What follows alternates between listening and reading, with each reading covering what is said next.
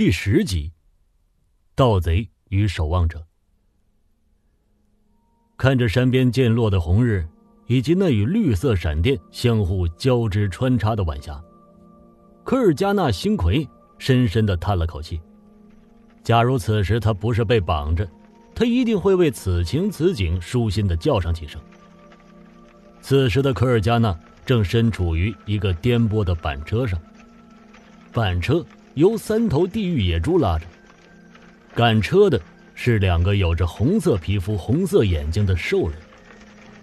科尔加纳不安地挪了挪被反绑在身后的手，想使那根扎人的绳索松一些，但这个举动引起了他身后那个与他绑在一起的人的不满。对方用戴着头盔的脑袋狠狠地撞了他的后脑勺一下，并且发出了一声抗议。科尔加纳很想用手去摸摸被撞疼的地方，当他打算抬手的时候，才意识到自己这个动作多么愚蠢。他只得把头又向撞他的那顶头盔靠了过去，轻轻地蹭了几下，这才感觉舒服了一下。不过他的这个动作似乎又引起了后面的人的不满。待对方再一次想要撞他的时候，他赶紧将后脑勺贴了上去，还不忘哄道。没错，没错，我确实长了虱子了，请海涵。听到这句话后，后面的人果然停下了撞的动作，而且徒劳的扭动了两下，随后发出了一声嫌弃的声音：“这都得怨你。”科尔加纳看着这斜阳，缓慢而悠长的说道：“这都得怨你，亲爱的雨歌小姐，如果不是你好心的、巧妙的。”准确的、优雅的、小心的、文质彬彬的，将你那可爱的小皮鞭搭到我的腿上，我们也不会落到这个地步来。话说回来，为什么那两个兽人缴了你的械，却没有把你的头盔给拿下来？嗨，你这人真好笑啊！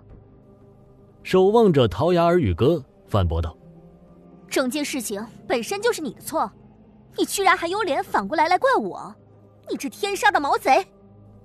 哎，罐头佯装叹了口气，接着用怪异的口音说道：“啊，不好！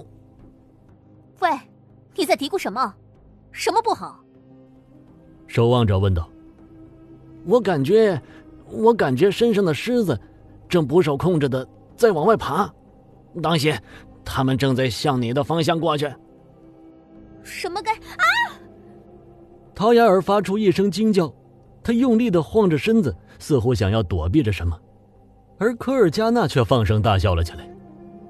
他们俩的动静引来了赶车的两个邪兽人的关注，一个邪兽人大喊了一声 g o r k a s 然后扯过皮鞭，冲到车上，对着两个人一顿猛抽。直到两人闭上嘴后，邪兽人才满足的坐回了自己的位置上。并和他的同伴开始了另一通难以听懂的谈话。呸！真疼，这都是你害的，陶雅儿。你居然还想怪到我头上？假如不是你……哦哦哦哦！停停一下！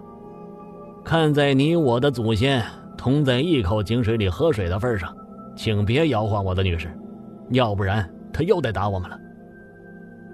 守望者发出一声冷哼，又过了一会儿，他主动开口叫了一声“小偷”，但这个称呼似乎引起了对方的不满，所以他没有得到任何回应，直到他又叫了两声，并连带着用头盔向后撞了一下。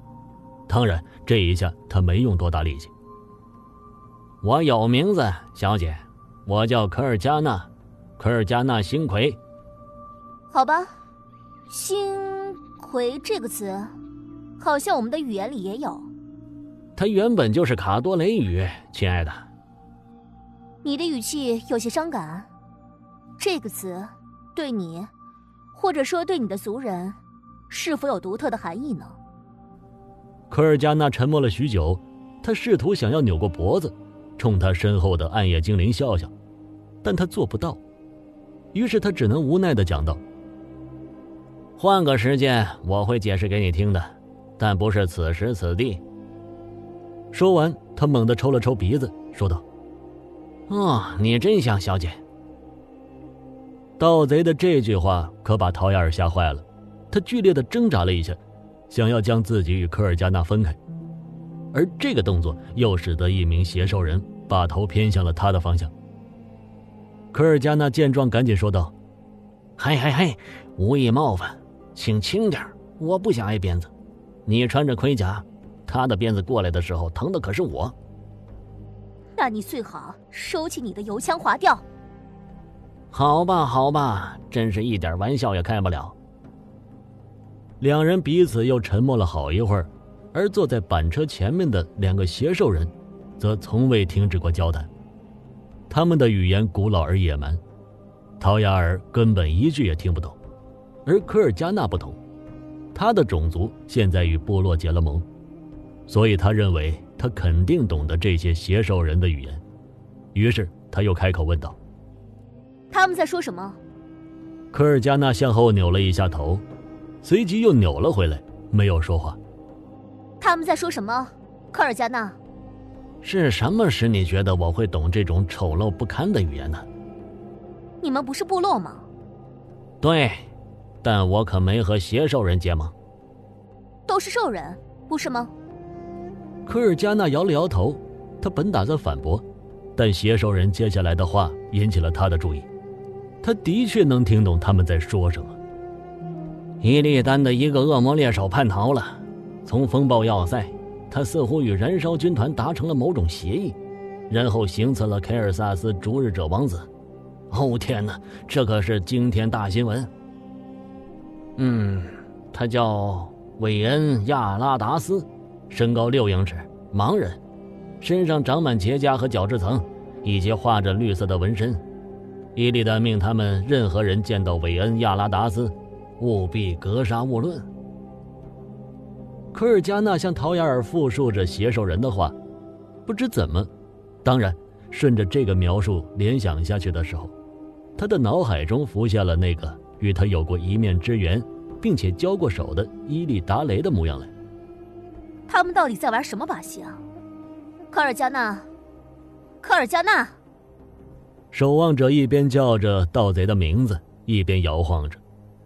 回过神的科尔加纳小声的说道：“哦哦，抱歉。你刚才说有个恶魔猎手叛变了？”陶雅尔问道。“好像是这样的。”马维姐妹说的没错。陶雅尔说道：“他们是一群背信弃义的疯子，对谁都是一样。”